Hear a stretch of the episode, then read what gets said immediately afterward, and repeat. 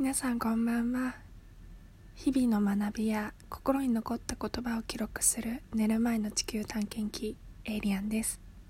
皆様いかがお過ごしでしょうか？今日皆さんにお伝えしたい心に残った言葉はノーブレス・オブリージュです。これは、まあ、エリートとか社会的に地位のあるもともとは貴族の人たちに向けて残された言葉なんですけれども地位の高い者には社会的責任や義務がありそれを果たすことこそがまあ社会における役割であるという意味の言葉にフランス語になっています。それでねどうしてこの言葉が心に残ったかと言いますとマイケル・サンデルさんあの有名な哲学学者のマイケル・サンデルさんの「白熱教室」という番組を皆さんご覧になったことありますでしょうか。ちょうど7月4日に BS1 のスペシャル番組にあったんですけれども日米中の東京大学慶應義塾大学ハーバード大学清華大学もう名門大学のエリート学生が集まっていろいろと議論するようなあのテーマの番組があったんですね。で骨となるテーマが自分のこれまで得てきた学歴っていうのは果たして自分の実力によってもぎ取ったものなのかそれとも運によるものなのかと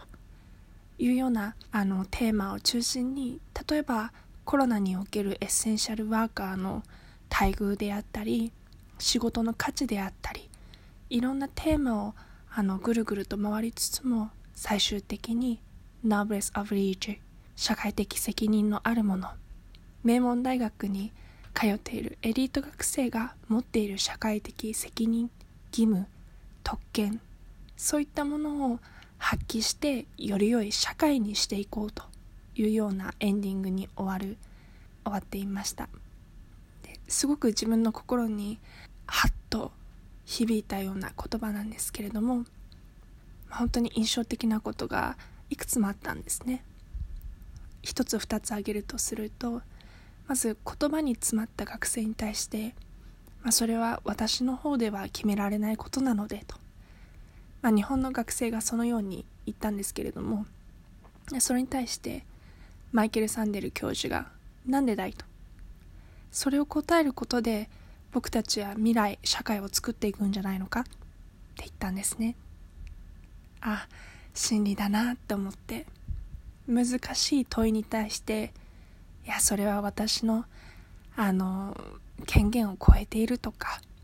私のキャパシティを超えているとかそうやってこう回避するんじゃなくてどっしりかっぷりと組んでこう目の前のものから目をそらさず着実に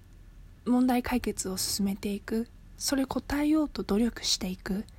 それこそが私たちが理想とする社会を実現する第一歩なんだなと。思いました。で2つ目がねハーバード大学の学生はあのネイティブの方がもうほとんどなので英語はできることはもちろんなんですけれども清華大学中国側のメンバー全員6人がスラスラと英語で意見発表ができていたんですね。それに対して日本側の学生は確か1名しか英語で意見交換交流ができていなかったのでなんだろう。あ日本に住んでいるとはいえもっともっとちゃんと英語を勉強しようって思いました。っていうはい私の感想になってしまったんですけれどもたとえ自分が、